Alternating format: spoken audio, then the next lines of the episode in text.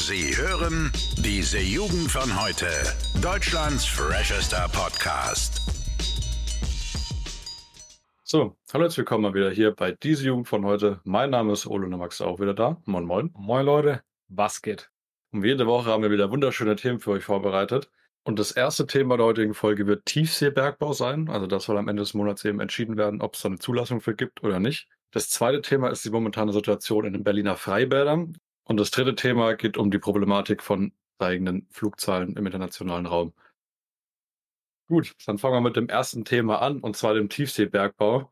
Und da soll bis Ende Juli eben die internationale Meeresbehörde entschieden haben, ob Tiefseebergbau kommerziell zugelassen wird.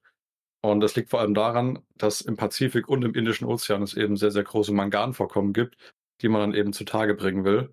Ähm, und die bräuchte man eben vor allem auch für die Energiewende und die Folgen davon sind noch nicht absehbar. Ne? Also das wäre dann wieder, sagt man, ein Bereich in der Natur, den man noch nicht irgendwie ausgebeutet hätte und da würde man jetzt mit anfangen. Und dementsprechend die Frage an dich, Max, ist es vor allem mit dem Hintergedanken der Energiewende irgendwie sinnvoll? Oder sagst du lieber lassen, weil wir haben noch keine Ahnung, was überhaupt dann auf uns zukommt? Das heißt, ich, ich bin nicht so 100% im Thema drin, deswegen, ich bin mir grundsätzlich erstmal nicht sicher. Das sind ja neue Biotope, die du dann ich sag mal, trotzdem gewissermaßen angreifst. Ne? Ja. Das heißt, was die wahrscheinlich auch noch nicht absehen können, was passiert dann mit, mit diesen Umgebungen, weißt du, wenn du da jetzt ne, im Pazifik oder im Indischen Ozean so massig ne, Dinge rausballerst. Ja. Ich weiß nicht, ob das, ne, wir, wir reden ja sowieso schon, dass so Korallenriffe oder sowas immer mehr zurückgehen, ne, dass sie immer mehr kaputt gehen, einfach dadurch, dass Klimawandel voranschreitet, die Temperaturen steigen. Und ich weiß nicht, ob es da so sinnvoll ist, jetzt ne, aus, aus Gewässern unbedingt noch mehr rauszuholen, ne, als man sowieso schon tut. Ja. Deswegen allein den Aspekt finde ich schon mal so ein bisschen kritisch tatsächlich. Und dann ist das andere, ne, wie, wie wirksam ist es, wenn du sagst, da hat man jetzt noch nicht so viel Erfahrung mit und da ist man vielleicht auch so ein bisschen zwiegespalten. Deswegen, ähm, ja, weiß nicht, ob du da mehr zu weißt. Nee, also auf jeden Fall, wie das gefördert wird, ist äh, in erster Linie schon mal ziemlich interessant. Also offensichtlich würde man da mit einem relativ großen Schiff ne, schön äh, auf den Ozean fahren und dann würde so eine Art großer Roboter mit so verschiedenen Walzen eben auf den Meeresboden runtergelassen werden. Und äh, diese Manganvorkommen sind eben quasi knollenförmig. Also sie sind jetzt nicht irgendwie klassische Bergbau in, in irgendeinem Gebirge drin oder in, in wirklich Stein, den man erst auffräsen muss, sondern die liegen quasi in Knollen auf der kompletten Fläche des, des Meeresbodens verteilt. Und ähm, ich glaube, davon gibt es auf den Weltmeeren geschätzt, ich glaube, es waren 21 Milliarden Tonnen. Und das war äh, eine absurd große Menge. Deswegen, also wenn man das dann eben zulassen würde, hätte man ein großes Business und das würde aller Kapitalismus natürlich äh, genutzt werden. Und äh, mit diesem Roboter würdest du dann eben über den Meeresboden drüber fahren, würdest dann diese Manganknollen einsammeln und die würden dann gefiltert werden und sogar tatsächlich von den Organismen, die ja offensichtlich darauf leben, gefiltert werden. Also hätte man dann nochmal eine Rückkehr der rausgefilterten Organismen wieder zurück ins Meer rein. Äh, das mag auf den ersten Blick vielleicht relativ nett klingen, weil man sagt, ach ja, komm, da werden die Organismen nicht umgebracht. Äh, aber auf der anderen Seite, die Organismen leben ja auf dem, was du da gerade aus dem Boden mhm. rausholst. Deswegen, also so richtig sinnvoll ist es dann auch wieder nicht. Und äh, ich habe, glaube ich, gehört, dass nachdem mal so testmäßig so ein Roboter mal über diesen Meeresboden da so ein paar Sachen geharvestet hat, da glaube ich auch noch Monate oder Jahre später diese, diese Spuren auf dem Meeresboden eben, äh, da waren und auch keine Organismen dann wieder nachgewachsen sind. Und äh, man kennt ja auch den Standardspruch, wir kennen irgendwie so gefühlt 80 Prozent der Weltmeere noch nicht, vor allem was Leben angeht. Dementsprechend können wir natürlich auch nicht die, die Ökosysteme da irgendwie überreißen und äh, was welche Spezies dafür welche Rollen spielt. Und da dann irgendwie mal so, so risikomäßig was runterzulassen, was das Ganze mal ganz schnell irgendwie kippen lassen kann, ist äh, meiner Meinung nach gefährlich, aber ich denke mal, die internationale Meeresbehörde wird jetzt in dem Bereich schon eine Expertise haben, die auch irgendwie die, die ökologischen Folgen davon berücksichtigt. Hoffe ich zumindest. Das kann man tatsächlich nur hoffen, weil es ist ja genau der Punkt, es ist Weltmeere, das ist ein Thema, das wir noch nicht so erforscht haben, ja. weil es halt auch nicht so einfach ist, ne, da, da unten zu forschen. Und deswegen da jetzt so einzugreifen, also ne, du hast ja gesagt, es sind 121 Milliarden waren es? 21 Milliarden. 21 Milliarden. Ich meine, ist trotzdem eine unfassbar hohe Zahl. Aber es ist ja trotzdem auch was Endliches und was ja auch ne, zu diesem Ökosystem dann dazugehört. Deswegen, ich, ich finde sowas immer kritisch, weil man muss ja sagen, du hast jetzt gesagt, also die, die behaupten, es ist zur, zur, das braucht man jetzt zur Energiewende. Ne? Unter anderem, ja. Unter anderem. Ich finde es aber ja genau kontraproduktiv, weil du ja dann wieder Energiewende mit Klimawandel ausspielst, finde ich.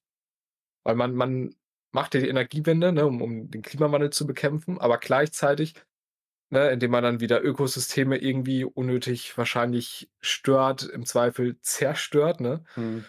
Ich, ich weiß nicht, ob das dann im Endeffekt dem höheren Ziel dann dient und ob das wirklich so sinnvoll ist oder ob das ne, vielleicht, das, vielleicht ein ganz neues Problem für uns dann auch noch aufwirft.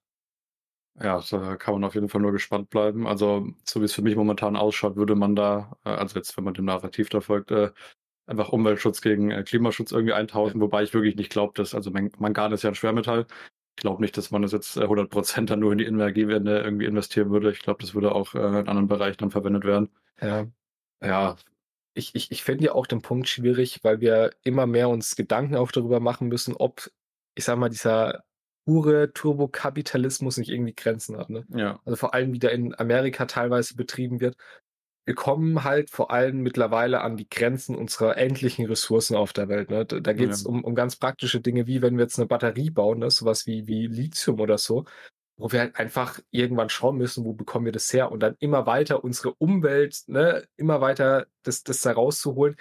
Das ist halt irgendwann nicht die Lösung. Und ich finde, das ist, das ist immer noch so ein Ausweg. Weißt du, man sucht immer weiter. Das ne, ist vielleicht auch ein, Vorteil des Kapitalismus, ne? dieser, dieser Forschungsdrang. Hm. Aber dann ultimativ jetzt was Neues gefunden zu haben und da jetzt zu sagen, weißt du, das ist jetzt neues Metall, das benutzen wir jetzt, um, um die Energiewende voranzutreiben. Ich, ich, ich finde, es verschiebt auch so ein bisschen den Punkt, dass wir uns vielleicht auch wirklich Gedanken machen müssen, wie wirtschaften wir in Zukunft, ne? Wie stellen wir unsere marktwirtschaftlichen Systeme auf? Und ich, ich habe so ein bisschen die Befürchtung, dass es jetzt wieder so ein Punkt ist, weißt du, wenn das wirklich kommerziell werden sollte, das wird halt von allen Unternehmen einfach, ich sag mal, ausgebeutet. Ne? Ja. Da wird massig Sachen hoch, hochgeholt und dann ist es wieder so ein, so ein nächster Punkt, weißt du, wo der Turbokapitalismus zuschlägt. Ja, also vor allem auch in der Zeit, wo wir selber uns sehr viele Gedanken über Klimaschutz und Umweltschutz machen, ne? also vor allem auch im, im politischen Spektrum ähm, ist es halt irgendwie dann auch eine, eine, eine Kontraleistung, mal wieder dann sowas rauszuhauen. Aber gut, vielleicht ist es ja auch mega geil, vielleicht äh, bringt uns ja das in der Energiewende mega voran und äh, in zwei Jahren sind wir alle äh, klimaneutral und so weiter. Aber ähm, genau wissen äh, kann man das jetzt momentan noch nicht. Gut, dann würde ich sagen, bleiben wir im entferntesten Sinne beim Thema Wasser und gehen zum zweiten Thema über. Und zwar Freibäder in Berlin. Das ist ja irgendwie trotzdem was, was die letzten Wochen immer mal wieder durch die Medien ging, auch fast täglich irgendwie äh, ein paar Beiträge gibt. Und ähm, da gibt's ja vor allem sehr viele Ausschreitungen, ne? vor allem von äh, jugendlichen Männern, die da irgendwie Krawalle machen und ihre eigenen Regeln durchsetzen wollen. Und ähm, die scheinen da momentan äh, die Stimmung ganz schön aufzuheizen. Und da fand ich auch relativ interessant, was äh, unsere Bundesinnenministerin Nancy Faeser dazu gesagt hat. Und zwar meinte sie eben, dass der Rechtsstaat in öffentlichen Schwimmbädern eben gegen Gewalt vorgehen müsse. Und ihr Plan war dabei eben eine höhere Polizeipräsenz. Ne? Und das stand aber trotzdem relativ im Gegensatz zu tatsächlich den Polizeigewerkschaften, weil der Berliner Sprecher der Polizeigewerkschaften eben auch meinte, ne, dass Polizisten keine Bademeister sind und die auch nicht komplett die Aufgaben erdecken können, vor allem eben nicht äh, bei diesen Temperaturen. Und da denke ich mir eben auch, ist es wieder eher eine Art Symptombekämpfung dieses Problems, ne? Also als einfach irgendwie Ausweiskontrollen und, und äh, Polizeipräsenz in diesen Freibädern zu stationieren und irgendwie ähm, zu etablieren. Oder ob man vielleicht dieses Problem eher bei der Wurzel anpacken sollte. Und was natürlich oftmals dann auch nicht angesprochen wird, vor allem nicht äh, ne, in den meisten journalistischen Beiträgen, ist ja trotzdem, dass es auch momentan eine Folge von fehlgeschlagenen Integration sein könnte. Ne? Das ist immer ein Thema, das ist schwierig, da hüten wir uns auch auf dem Podcast vor. Und vor allem im Hinblick auf die momentane Situation eben auch in Frankreich, wo ja sowas eben auch eine immer größere Rolle spielt. Ne? Natürlich in, einem, äh, in einer ganz anderen Dimension, äh, aber da muss man trotzdem schauen, ob man sowas in Deutschland vielleicht trotzdem nochmal eher anders angeht und da sich auch aus der Thematik ein paar Denkanstöße rausholt. Ich, ich denke tatsächlich, dass viele Blätter und Journalisten das halt darüber nicht reden wollen, weil ich sag mal, schlecht über Migration oder ne, Einwanderung zu reden, finde ich, ist so ein Thema, das, das wird bei uns in der Gesellschaft relativ stark mit konservativ, wenn nicht rechten Gedankengut zu vergleichen. Weißt du, das sind immer die, die dagegen ne? Ausländer sind und so weiter. Und deswegen denke ich, dass sich da viele verhüten, ne? weil man will ja nicht unbedingt in Deutschland passiert es ja leider relativ schnell, dass man vielleicht auch mal als, als rechts, als Nazi abgestempelt wird. Vor allem ne, bei, bei steigenden Zahlen der AfD. Deswegen es ist es auf jeden Fall ein Thema, wo man drüber reden muss, weil es sind größtenteils eben auch junge Männer aus dem Ausland eben, die daran beteiligt sind. Und es zeigt eben klar Probleme auf, dass wir vor allem, was Integration angeht, da halt einfach ein bisschen gescheitert sind, ne? dass die sich vielleicht nicht so zurückgehörig fühlen in Deutschland. Und ich, ich glaube, das ist ein Thema, das tatsächlich vor allem in den Medien viel zu wenig diskutiert wird. Weil es wirft ja wirklich Fragen auf, wie gehen wir damit langfristig um? Du hast ja schon angesprochen, wie vor allem geht man da an die Wurzel ran, um dieses Problem vor allem langfristig zu lösen.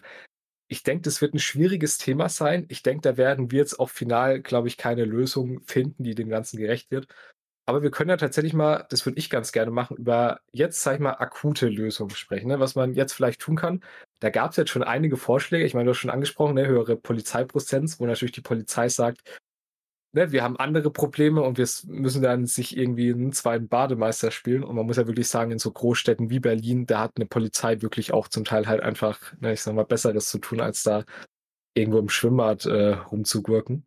Aber es gibt ja tatsächlich solche, solche Modelle wie zum Beispiel eine, eine Ausweiskontrolle oder dass man beispielsweise an bestimmten Tagen nur Familien reinlässt. Und da würde ich mal gern deine Meinung zu hören. Na gut, also das mit der Ausweiskontrolle ist äh, natürlich irgendwo schon sinnvoll. Ne? Da kann man natürlich dann sehen, wer ist in meinem Schwimmbad drin und wenn er sich nicht richtig verhält, dann fliegt er auch raus. Äh, das hat natürlich den Sinn, dass du einen Wiederholungstäter da raushalten kannst. Einen Badetag nur für Familien finde ich dann schon eher wieder schwieriger, weil das ist natürlich sehr exkludierend und ich glaube auch wieder eher symptombekämpfend und weißt du, dann nochmal eher ausgrenzend und dann, dann kocht dann nochmal irgendwo anders was hoch, ne? Mhm. Weil die Wut, die da existiert, die, die erklärt sich halt im Schwimmbad. Äh, und äh, wenn du die halt einfach aus dem Schwimmbad rausholst, dann verschiebst du das Problem einfach nur. Das, das habe ich auch äh, damit gemeint, wenn du einfach Polizei da reinschickst und halt irgendwie nicht das Thema an der Wurzel bekämpfst. Und die Wurzel des Problems scheint ja trotzdem ne, irgendwo auch was mit Integration zu tun zu haben. Und äh, um nochmal auf das Thema Journalismus in dem Fall zurückzukommen, ist natürlich auch, wenn man das anspricht, ich glaube vor allem auch als Journalist, ne, auch in der heutigen Zeit, denkt man immer, ja, okay, man unterstützt damit vielleicht ja sogar rassistische Narrative, ne? Wobei man natürlich auch ganz klar zu sagen muss, und das können wir auch nochmal in einem Podcast hier äh, ganz klar feststellen, sich daneben zu benehmen, hat ja grundsätzlich nie was mit Genetik oder der Herkunft zu tun. Das sind natürlich immer Prägungen und Erfahrungen, die sowas aus jemandem machen. Und dementsprechend ist einfach eine fehlgeschlagene Integration dann nicht die Schuld der, der, der Ethnie dieser Person, sondern halt, ne, dass du einfach nicht geschafft hast, diese Leute richtig dann in dieses Thema einzubinden und halt eine mögliche Eskalation da irgendwie äh, zu verhindern es ist auch definitiv, muss man dazu sagen, es ist ein Fehler der Politik. Ne? Man, auch, auch wenn man Menschen natürlich fürs ihre Handlung verantwortlich machen muss, aber es ist nicht rein deren Fehler, sondern muss man auch sagen, weißt du, wir als Gesellschaft, die Politik selber, ne, wir haben da, was, was Integration angeht, keinen guten Job gemacht, dass eben ne, solche Leute, die dann zu uns kommen, halt ne, in, in deutsche Geflogenheiten eingebürgert werden und dass halt sowas dann auch nicht passiert. Ich würde aber zu dem Thema tatsächlich noch einen Punkt sagen, weil ich das unfassbar interessant fand, weil wir kommen ja eigentlich aus einer kleineren Stadt, ne, sind auch ja auf dem Land zum Teil groß geworden und wohne jetzt in der Großstadt. Und ich, ich fand das in Berlin, als ich mal die Bilder gesehen habe, wie voll das teilweise ist, fand ich unfassbar faszinierend. Ne? Also zum einen muss man natürlich sagen, jetzt dadurch, dass jetzt die letzten Tage es so unfassbar warm war, also selbst bei uns hier teilweise 37, 38 Grad, ne? Hm. Was, sage ich mal, auch nicht dazu beiträgt, dass man wortwörtlich einen kühlen Kopf bewahrt, ne? Und das, deswegen, ich, ich glaube, man muss auch wirklich sagen, zum Teil wie überfüllt dann solche Bäder sind und wenn es dann noch so warm ist, dass es dann zu sowas kommt, ist halt auch irgendwie, muss man wirklich sagen, Problem, wo man auch irgendwie, finde ich, Lösungen finden muss. Ne? Also zum Beispiel, ich, ich weiß noch, während Corona war es ja bei uns dann so, dass man irgendwann eine Begrenzung eingeführt hat, wie viele Leute reinkommen dürfen. Und ich befürchte, auch wenn es vielen nicht gefällt, dass man irgendwann auch über sowas vielleicht mal nachdenken muss. Ne?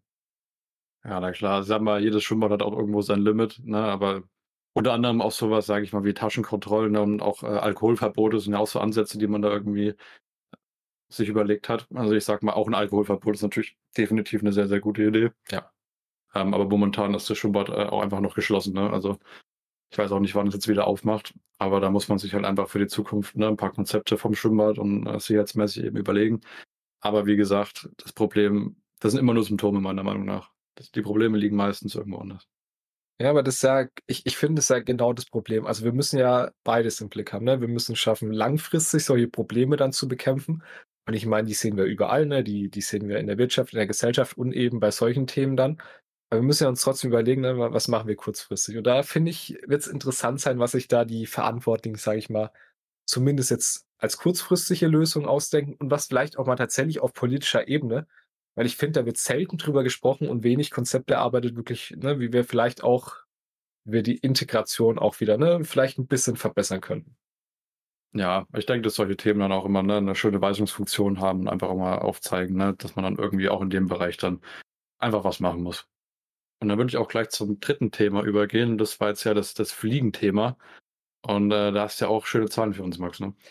Ja, und zwar, ich habe das tatsächlich in, in, einer meiner Sessions, wo ich mal wieder auf Instagram unterwegs war, gesehen. Handelt über mich, dass ich es immer mal wieder tue trotzdem. Aber trotzdem ja manchmal informativ, muss man auch sagen. Und ich habe es auch nachgeschaut. Und zwar hatten wir am, ich glaube am 6. Juli war es, hatten wir die höchste Zahl an kommerziellen Flügen jemals erreicht. Hm. Und ich finde, in der Phase in der Geschichte der Welt aktuell, wo wir eigentlich viele Länder darum bemüht sind, ne, vor allem was, was Klimawandel angeht, was dagegen zu tun, ne, CO2-Neutralität und so weiter, finde ich es faszinierend, dass wir die Zahl der Flüge weiter gesteigert haben. Also es waren jetzt am, am 6. Juli waren es dann eben 134.000 nur kommerzielle Flüge an einem Tag, was schon eine krasse Zahl ist. Und da waren zum Teil eben 20.000 Flugzeuge gleichzeitig weltweit in der Luft. Und ich finde, das sind schon, wenn du wirklich mal Gedanken drüber machst, beeindruckende Zahlen. Und zwar beeindruckend in dem Sinne, nicht nur im positiven Sinne tatsächlich.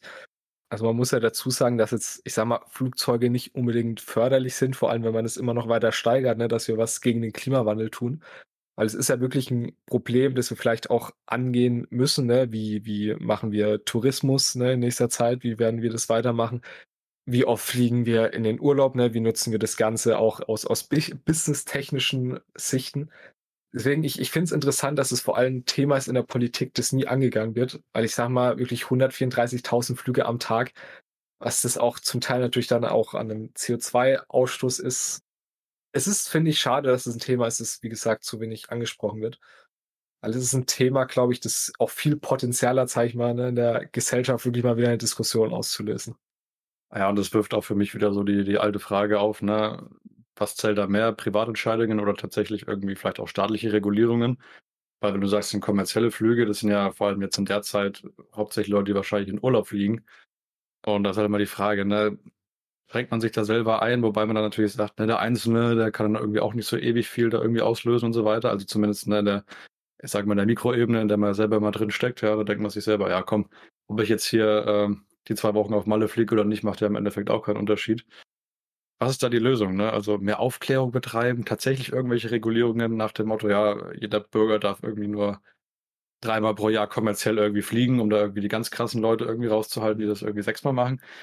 Weißt du, das ist halt, da wo Umweltschutz anfängt, wird halt wieder die eigene Freiheit äh, zwangsläufig beschnitten. Ne? Das haben wir jetzt ja auch gesehen, wie immer ne, beim GEG-Gesetz, ne? dann wird es halt irgendwann teuer, da muss man irgendwie eine Heizung einbauen und da wird irgendwann CO2 teurer und das ist halt irgendwie sowas. Ich glaube, da sind wir einfach momentan noch nicht gut drin als Menschen, uns einfach aufzuzeigen, dass Klimaschutz für jeden Einzelnen Konsequenzen hat. Es ist, man muss ja dazu sagen, es ist Klimawandel trotzdem und ich, ich finde es ganz schön, das hat ja auch Brecht mal gesagt, es ist ein Thema, das ist so weit von uns weg, ne, aus, aus mehreren Ebenen, weil wir sehen trotz allem, ne, klar, wir haben jetzt die Temperaturen gesehen, aber der Klimawandel ist jetzt nichts irgendwie was, was du fühlen kannst. Weißt du, das ist irgendwie so ein, so ein Schlag ins Gesicht umgesagt, weißt du, den du fühlst und wo du sagst, ja, da mache ich vielleicht was gegen, sondern es ist sowas, das, kommt schleichen langsam, das siehst du nicht. Und vor allem, ne, es, es, es kommt so über Zeit immer mehr. Und deswegen, ich glaube, vielen Menschen ist, ist es auch gar nicht so bewusst, und ich verstehe auch, dass vor allem in Zeiten von Krisen, ne, aktuell, ich, ich meine, in Deutschland, wir hatten jetzt trotzdem eine Krise nach der anderen, ne? Und dass jetzt viele Leute sagen, das ist jetzt kein Thema, mit dem ich mich beschäftigen will, ich, ist ja irgendwie auch verständlich, ne?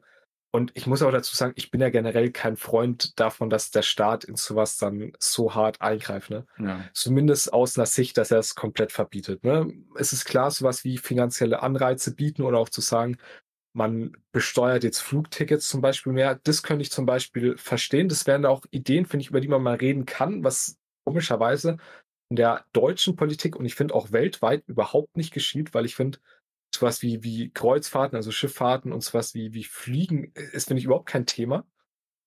Und deswegen, man muss natürlich schauen, wie man damit umgeht. Aber ich finde es, wie gesagt, schade, dass das eben, ich, ich finde, nicht so eine Aufmerksamkeit hat. Und vielleicht tragen wir mit dem Podcast dazu bei, dass vielleicht ein paar Leute da auch mal so ein bisschen über ihr Verhalten vielleicht auch in Bezug darauf nachdenken. Auch wenn wir trotzdem sagen, wir sind ja auch eher Menschen, die, sag ich mal, realistisch da, dahin denken, als halt ne, idealistisch, also keine Menschen, die jetzt irgendwie radikale Forderungen stellen. sondern es muss ja irgendwie alles auch verträglich sein und deswegen muss man schauen, ob es da zukünftig, ne, vor allem nachdem jetzt solche Zahlen eben auch wieder bekannt geworden sind, ob es da jetzt irgendwelche, ne, in dem Bezug neue Entwicklungen gibt. Ja, und man muss ja auch dazu sagen, ne, Regulation, ne, also vor allem auch hier wieder am Staat, und wir reden ja, wenn wir vom Staat reden, dann von Deutschland hauptsächlich. Ist ja auch wieder die Frage, ne, wenn jetzt nur Deutschland da jetzt wieder irgendwie Regulierungen einführt, das ist ja genau das gleiche Thema wie ne, die Dekarbonisierung der Wirtschaft, wo man dann sagt, okay, ist jetzt wirklich der Beitrag Deutschlands allein da so ausschlaggebend, dass man sagt, okay, da, da fährt man jetzt die, die volle Schiene. Aber man muss ja trotzdem sagen, die USA, da gab es ja auch so eine, so eine Flugzeug-Heatmap, sage ich mal mehr oder weniger, die wir uns da vorhin angeguckt haben.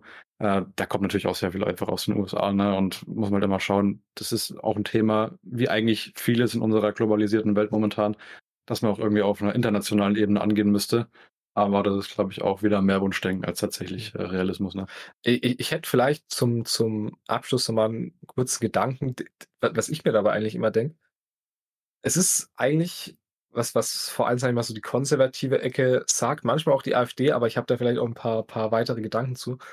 Und zwar, weil es ja darum geht, dass wir in Deutschland zum Teil jetzt unsere Industrie trotzdem ne, ich sag mal, leichtfertig damit zum Teil umgehen, dass man eben sieht, ne, die Industrie vor allem, die geht ins Ausland, ne, dass wir schauen müssen, was tun wir dagegen, dass wir vor allem noch für viele Unternehmen halt, sei mal, ein attraktiver Ort sind, dass die hier bleiben. Und ich finde es immer schwierig, weil ich bin immer so hin und her gerissen zwischen, ne, kann es vielleicht wirklich sein, so wie es ja auch die, die Ampelparteien immer sagen, dass man, wenn man in Deutschland jetzt zeigt, ne, man, man, man schafft eben eine Dekarbonisierung der Industrie, dass man es eben schafft, auf erneuerbare äh, Energien umzustellen, ne? dass man vielleicht auch sowas wie das Thema Mobilität, also Fliegen angeht, sowas wie ne, eine Bahn, die jetzt vielleicht mal wieder ein bisschen hoffentlich mehr saniert wird. Und eben zwischen diesem Punkt, wie sehr können wir Vorbild sein, dass andere das nachmachen oder wie sinnlos ist es, dass wir jetzt so so stark so viel machen, obwohl es global gesehen, ne, wir machen ja global nur zwei Prozent des CO2-Ausschusses aus, ne, dass es eigentlich uns nicht so viel bringt, weil andere werden es sowieso nicht nachmachen ne? und wir machen uns jetzt unnötig, sagen wir, unsere Industrie trotzdem zum Teil kaputt. Und ich, ich weiß nicht, was du dazu denkst, weil ich, ich bin da tatsächlich immer so hin und her gerissen zwischen, ja, wir können wirklich was bewegen, wenn wir ne, vorne weggehen als gutes Beispiel. Oder im Endeffekt bringt es überhaupt nichts, auch wenn wir zum Beispiel in Deutschland darüber reden, ne, reduzieren wir jetzt irgendwie die Flüge, auch wenn es global gesehen ja vielleicht trotzdem gut ist, ne, auch allgemein mal über das Thema Verzicht zu reden. Ja, also wenn du sagst, ne, rein zahlentechnisch machen wir nur zwei Prozent äh, der globalen Emissionen aus, muss man natürlich sagen, dass wir dann dementsprechend rein vom Anteil her jetzt nicht den Riesenunterschied machen. Für das Land an sich, rein wirtschaftlich gesehen, ist es ja auch nicht mega geil. Also so den, einzig wirklichen Vorteil, den ich daran sehe, ist ja wirklich dieses Avantgarde-mäßige, ne, den anderen Ländern, den anderen Nationen zeigen, es geht, ne, ohne sich dabei wirtschaftlich kaputt zu machen. Aber den Spagat muss man jetzt erstmal irgendwie hinkriegen. Ne? Und ähm, ich glaube, das ist wirklich so die, die, der Hauptgedanke und die Haupthoffnung äh, bei diesem ganzen Thema. Ja, und dementsprechend würde ich auch äh, anschließend gleich noch zum Schluss der Folge einen thematisch passenden Random Fact raushauen. Und der lautet, jeder Fünfte kann sich keinen Urlaub leisten. Also so viel zu, na, wir fliegen alle in Urlaub. Tatsächlich ein Fünftel der Deutschen können sich das tatsächlich nicht mal leisten. Wirft vielleicht auch wieder die Debatte auf, ne? wie viel haben denn die Reichsten unserer Gesellschaft jetzt wieder auch ähm, Verantwortung für den Klimawandel. Aber ich denke, das ist äh, eher ein Thema für die nächste Folge. Ne? Ich, ich würde vielleicht da noch dazu sagen, es, es gibt ja auch ein Fünftel ähm, an Kindern und Jugendlichen leiden ja an Kinderarmut. Ne? Ich glaube, da ist ja auch so eine Korrelation, Korrelation zumindest zu ziehen. Deswegen, ja, es ist, es ist, finde ich, ein bisschen tragisch, dass wir trotzdem, vor allem wenn es dabei eben um eine arbeitende Gesellschaft geht, wenn sich dann Menschen, ne, die, die im Jahr hart arbeiten, sich dann keinen Urlaub mehr leisten können. Aber ich finde, wie gesagt, das ist ja dann vielleicht ein Thema, über das man auch in der nächsten Folge vielleicht mal ein bisschen größer und ausschweifender reden kann. Ja, würde ich auf jeden Fall auch sagen. Gut, dann bedanke ich mich wieder recht herzlich fürs Zuhören und äh, wir hören uns natürlich auch wieder nächsten Dienstag. Bis dahin. Ciao, ciao. Bis dahin, Jungs und Mädels. Ciao. Alle Podcasts jetzt auf podyou.de, deine neue Podcast-Plattform. Podyou.